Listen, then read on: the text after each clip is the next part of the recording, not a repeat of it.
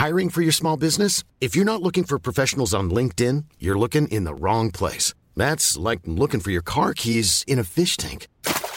LinkedIn helps you hire professionals you can't find anywhere else, even those who aren't actively searching for a new job but might be open to the perfect role. In a given month, over 70% of LinkedIn users don't even visit other leading job sites. So start looking in the right place. With LinkedIn, you can hire professionals like a professional. Post your free job on linkedin.com slash people today.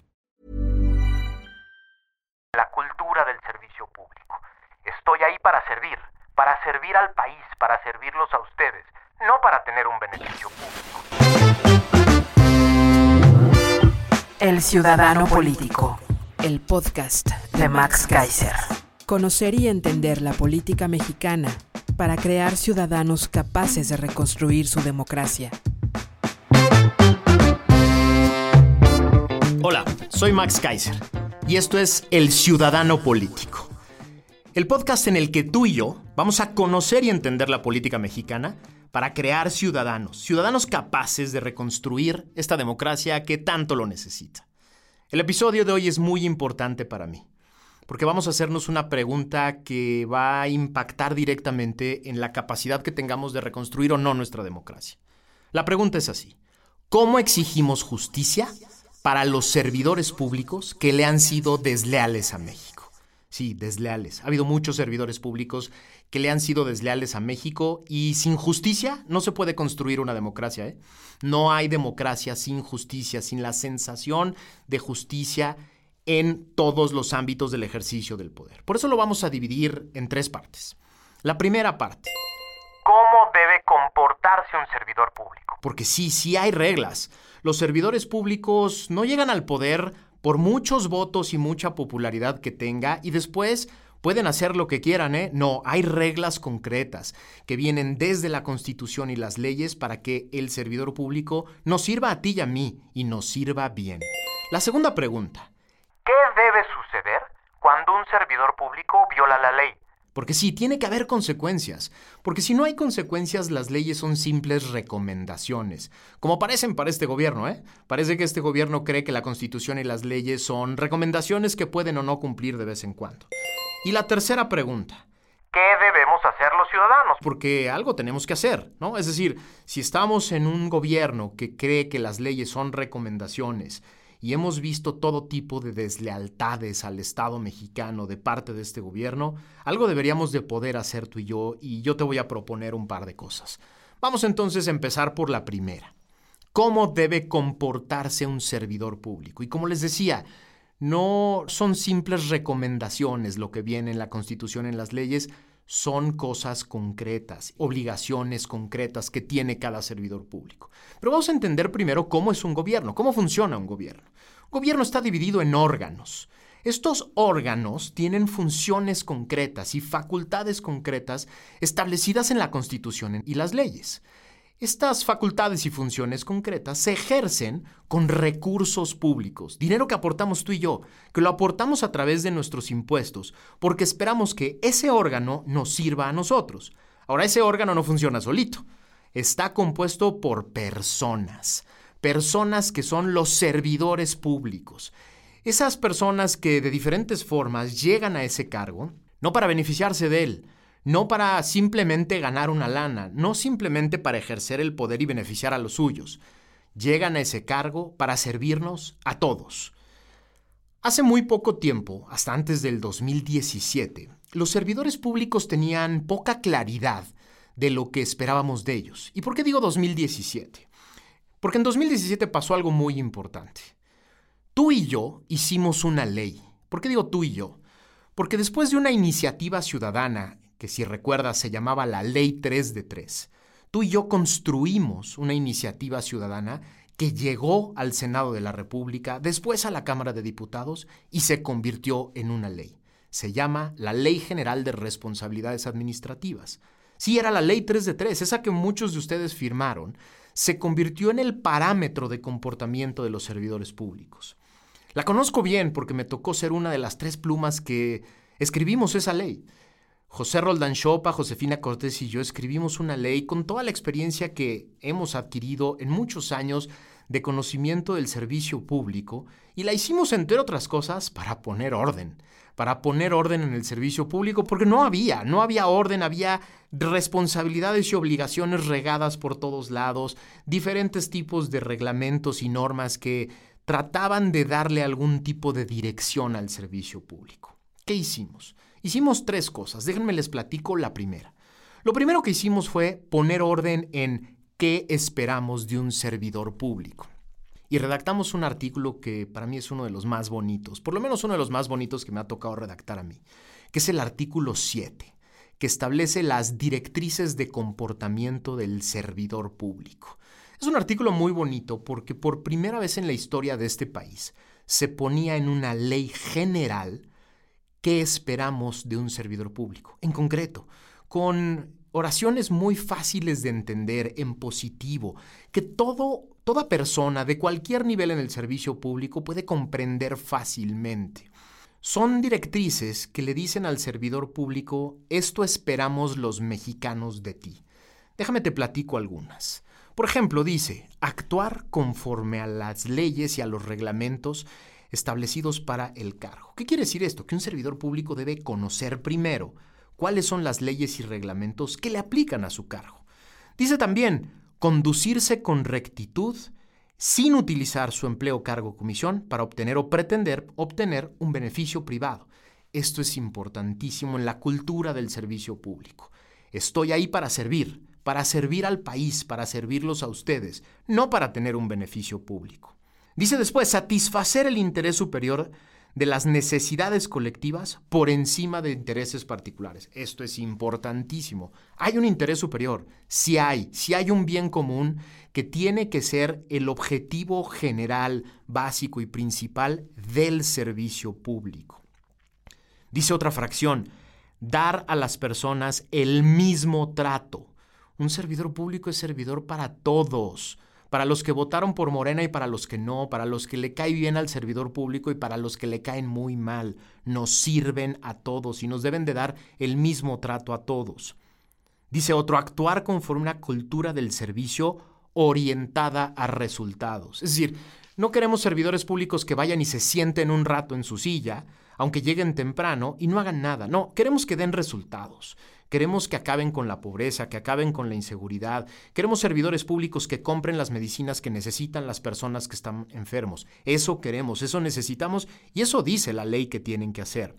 Dice otra fracción importantísima, administrar los recursos públicos bajo su responsabilidad, sujetándose a los principios de austeridad, eficiencia, eficacia, economía y transparencia. ¿Por qué es tan importante este artículo? Porque tú y yo pagamos impuestos para que los servidores públicos hagan con ellos lo mejor que puedan hacer, con eficiencia, con eficacia, con transparencia.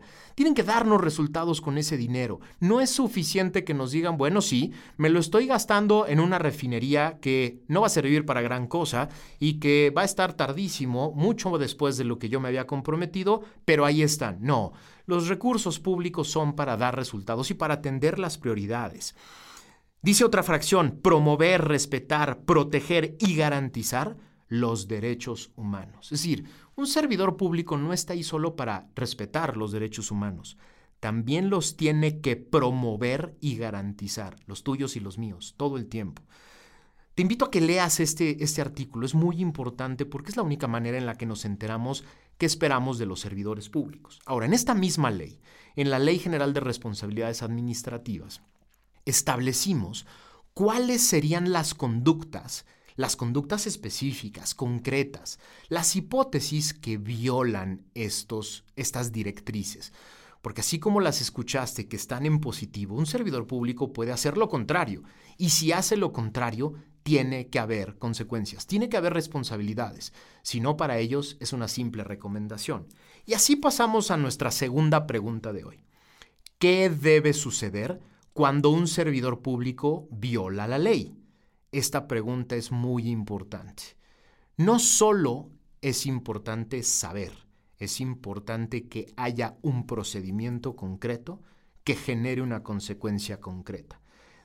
Así es como se, se, diferencian las democracias desarrolladas de nosotros. Es exactamente en este elemento, en este factor.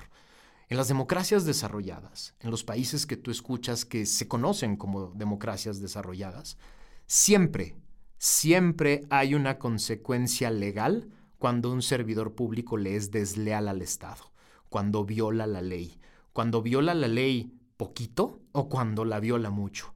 En las democracias desarrolladas siempre hay una consecuencia. Y eso es a lo que tenemos que aspirar, porque esa es la única manera en la que un gobierno puede dar resultados. Hay tres tipos de faltas que puede cometer un servidor público.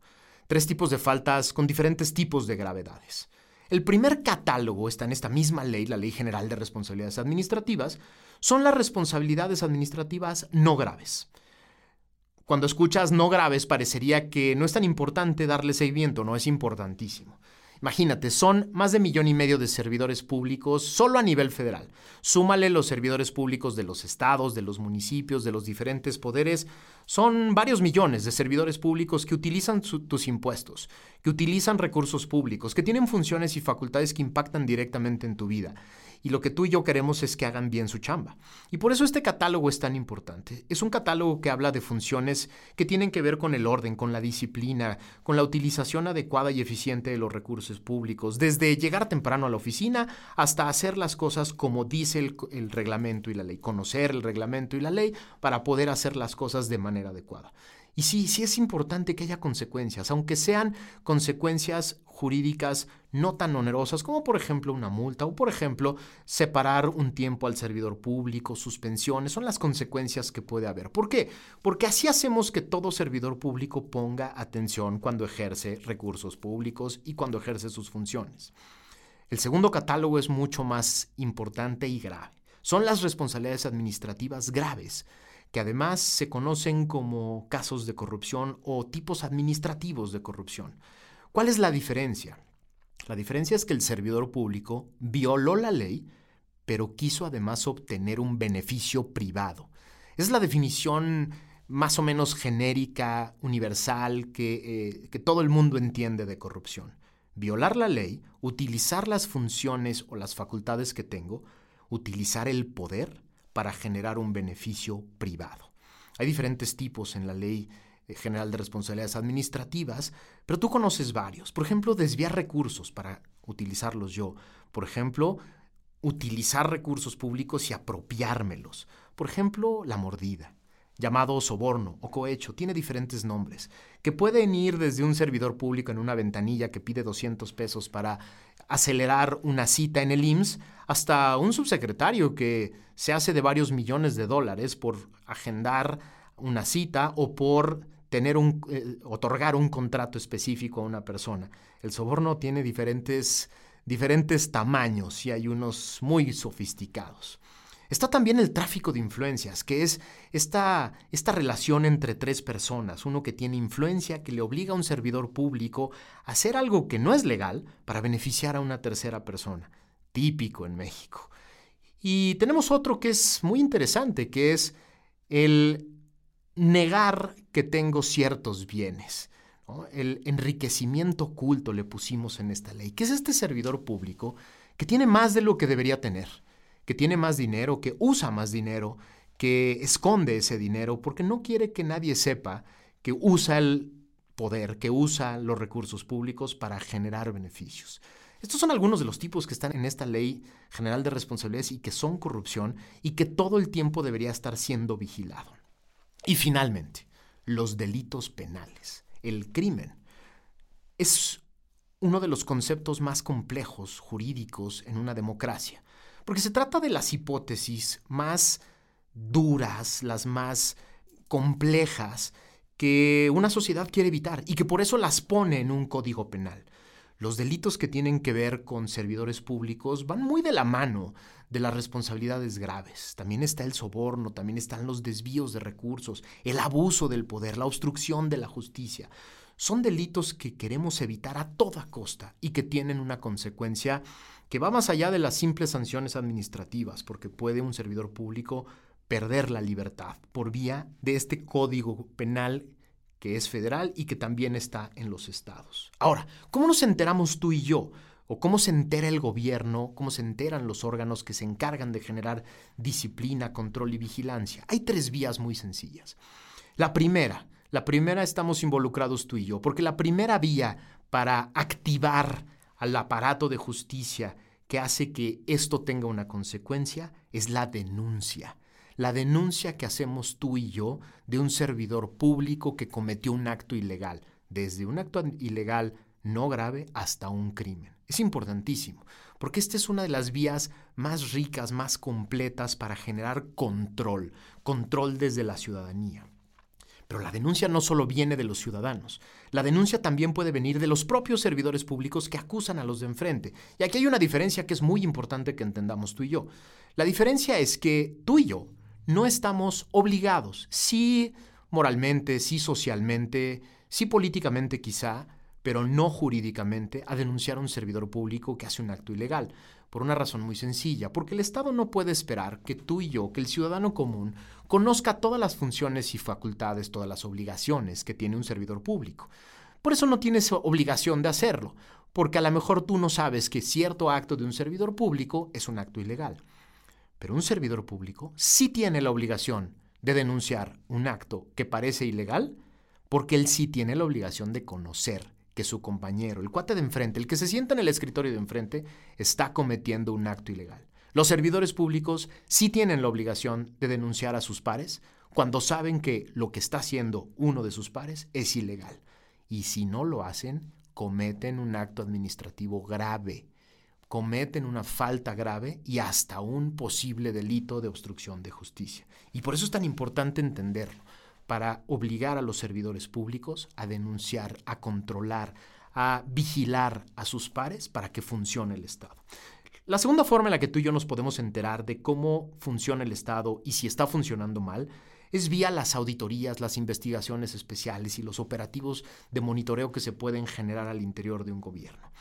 Todos los gobiernos democráticos tienen sistemas de control y vigilancia que deben estar permanentemente funcionando para que todo el tiempo podamos enterarnos de cómo está actuando cada servidor público. Es imposible tener ojos sobre cada servidor público. Imposible. Imagínense, millones de servidores públicos actuando hoy, todos los días, en diferentes órganos, en todos los órdenes de gobierno. Es imposible estar vigilando a cada uno. Por eso tiene que haber sistemas de monitoreo digital, plataformas de control, semáforos específicos, datos importantes y auditorías, revisiones para que de manera aleatoria sepamos que los diferentes servidores públicos están haciendo su chamba. Pero de estas auditorías, de estas investigaciones, tiene que haber consecuencias, porque si no simplemente se generan datos estadísticos. Y finalmente, las autoridades de vigilancia, de control, de fiscalización, las encargadas de vigilar eh, que no se cometan delitos e investigar delitos, también pueden actuar de oficio. ¿Qué quiere decir esto? Que por cualquier vía que se enteren que puede haber un delito o una falta administrativa grave, tienen que actuar. Es una mentira cuando escuchas a un procurador o a un fiscal o a un auditor decir es que no tuve la denuncia. Ese caso que salió en los medios, ese escándalo, yo no lo he podido investigar porque no hay denuncia. Falso.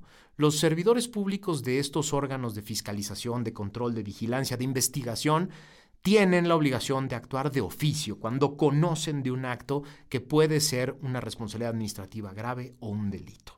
Estas son las formas que tenemos de enterarnos. Ahora, déjame pasar a la pregunta que yo creo que es la más importante de, hoy. ¿Qué debemos hacer, tú y yo, los ciudadanos, para exigir justicia? Déjame te propongo tres vías.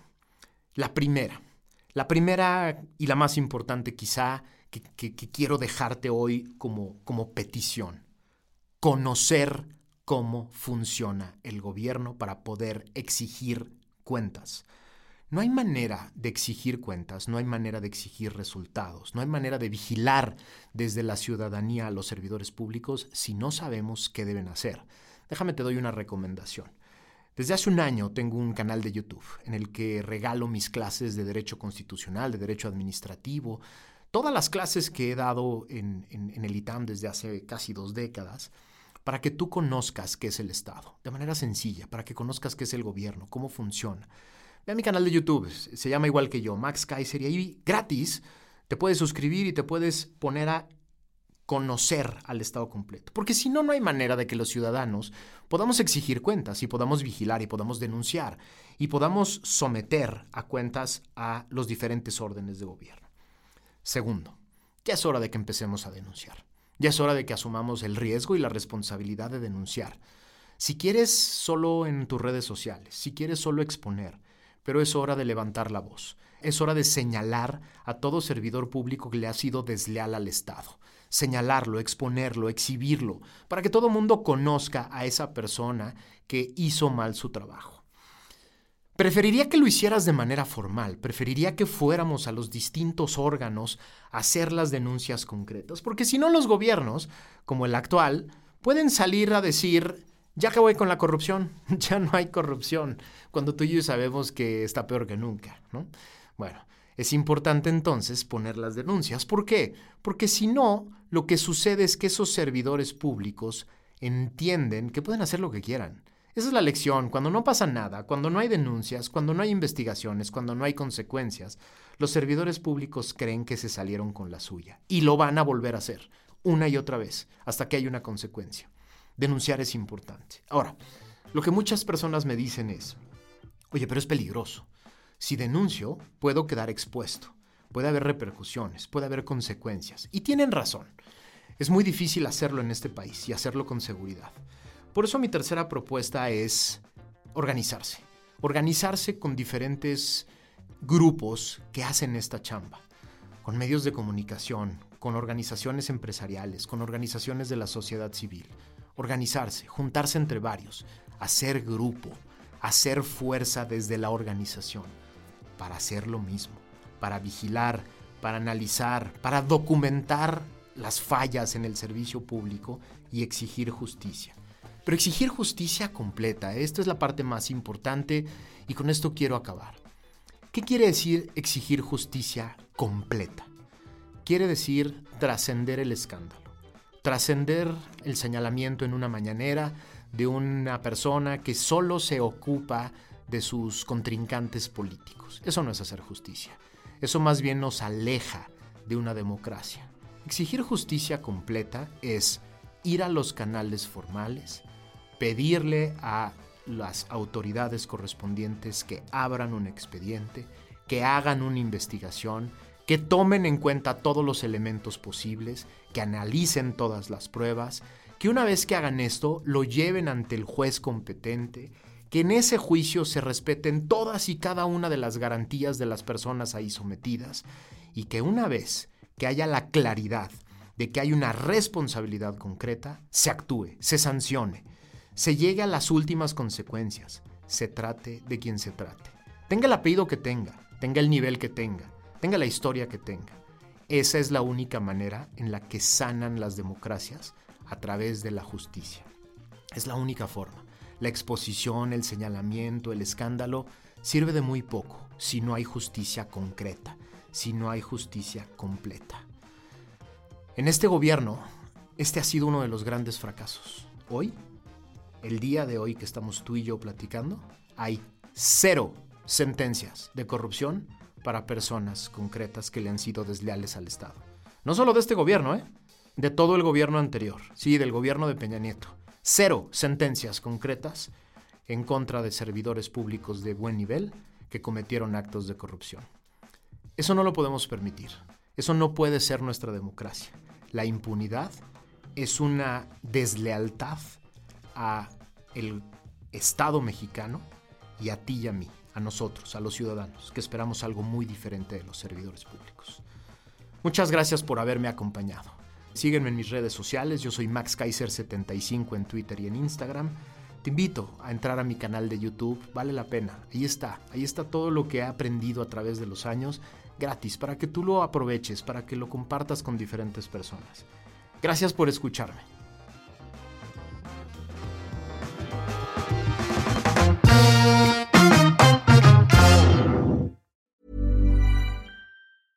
¿No se merece tu familia lo mejor? Entonces, ¿por qué no los mejores huevos? Ahora, Egglands Best están disponibles en deliciosas opciones. Huevos clásicos, de gallina libre de jaula y orgánicos de Egglands, que ofrecen un sabor más delicioso y fresco de granja que le encantará a tu familia. En comparación con los huevos ordinarios, Egglands Best contiene la mejor nutrición como 6 veces más vitamina D, 10 veces más vitamina E y el doble de omega 3 y B12. Solo Egglands Best. Mejor sabor, mejor nutrición, mejores huevos. Visita egglandsbest.com para más información.